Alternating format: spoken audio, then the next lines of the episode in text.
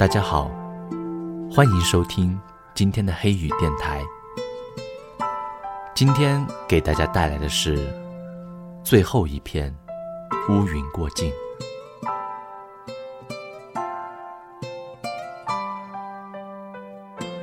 我开始很少做梦，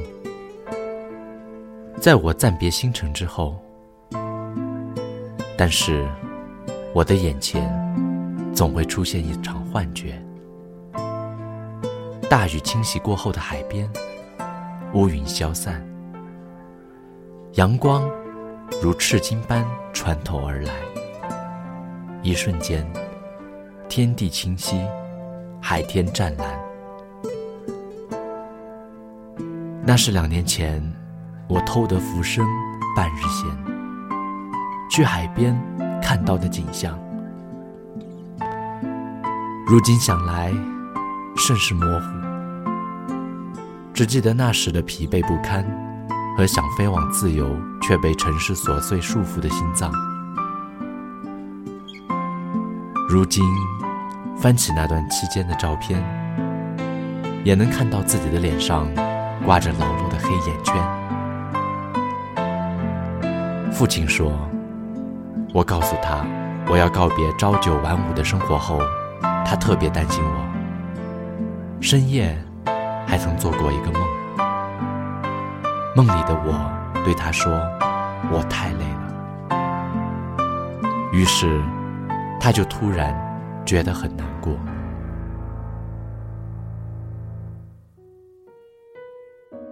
在我懂事之后，父亲成了一个不苟言笑的男子。从我扬言要闯荡，他给了我两千块钱后，再也未曾给过任何物质上的支持。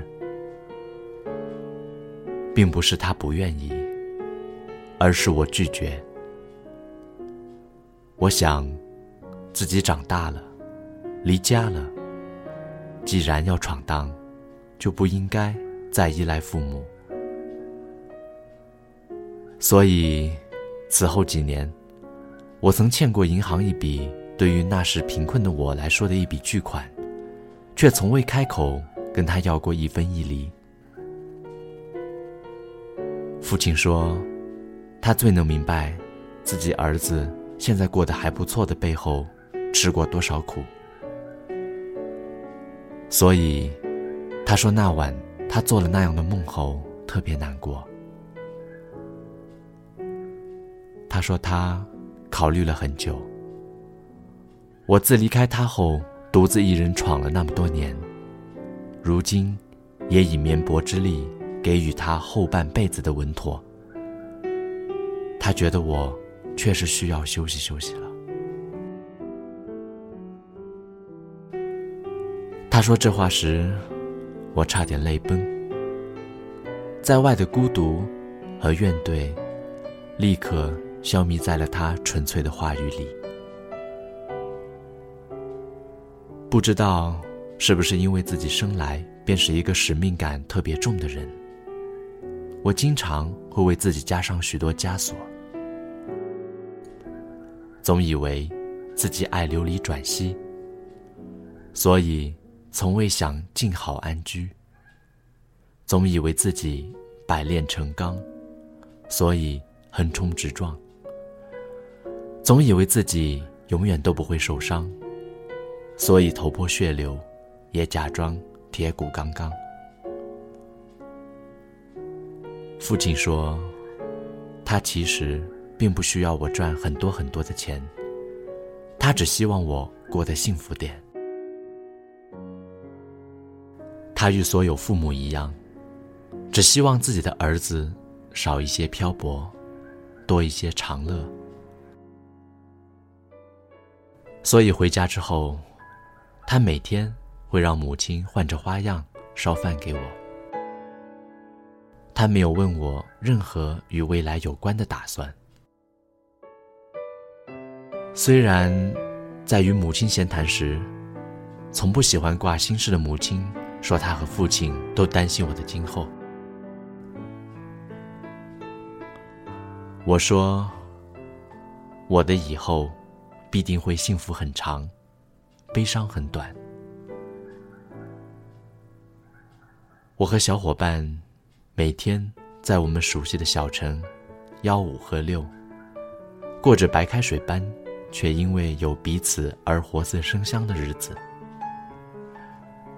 我们穿越过小城的所有街道，走过共同哭泣的地方，格子间的繁忙也离我路远迢迢。每次我打开 QQ，看到同事们在群里面。依旧忙得想吊死在公司门口。我在院子里的摇椅上，看着书，抱着猫，回忆那段最美的与他们并肩作战的日光。父亲曾说，我是一个非常幸运的人。自小到大，我都活在宠爱里，家庭和睦，朋友维护。同事迁就，上司照顾，就连这样懒惰的写书，都得到大家的青睐。但我亦明白，人不能永远依靠运气生活。所以，在享受恣意畅快的时光里，我也曾提心吊胆的计划未来。从我放弃如鱼得水的那份工作起。我便知道，自己要开始另外一段步步为营、从零做起的拼杀生活。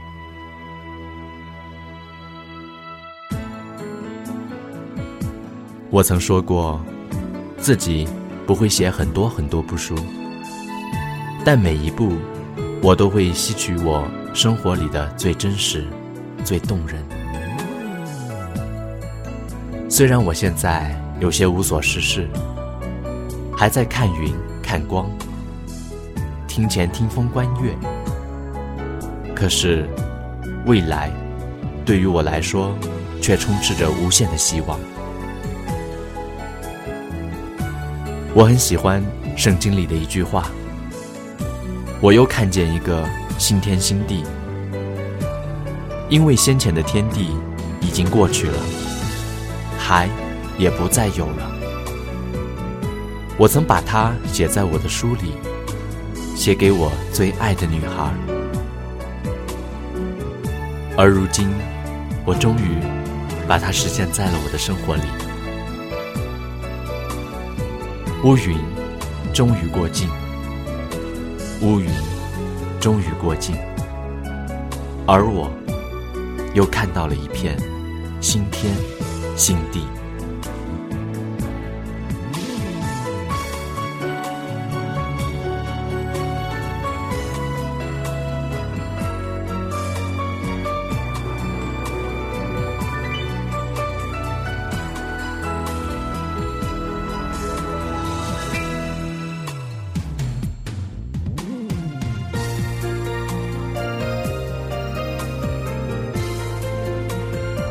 感谢您的聆听，我是黑羽。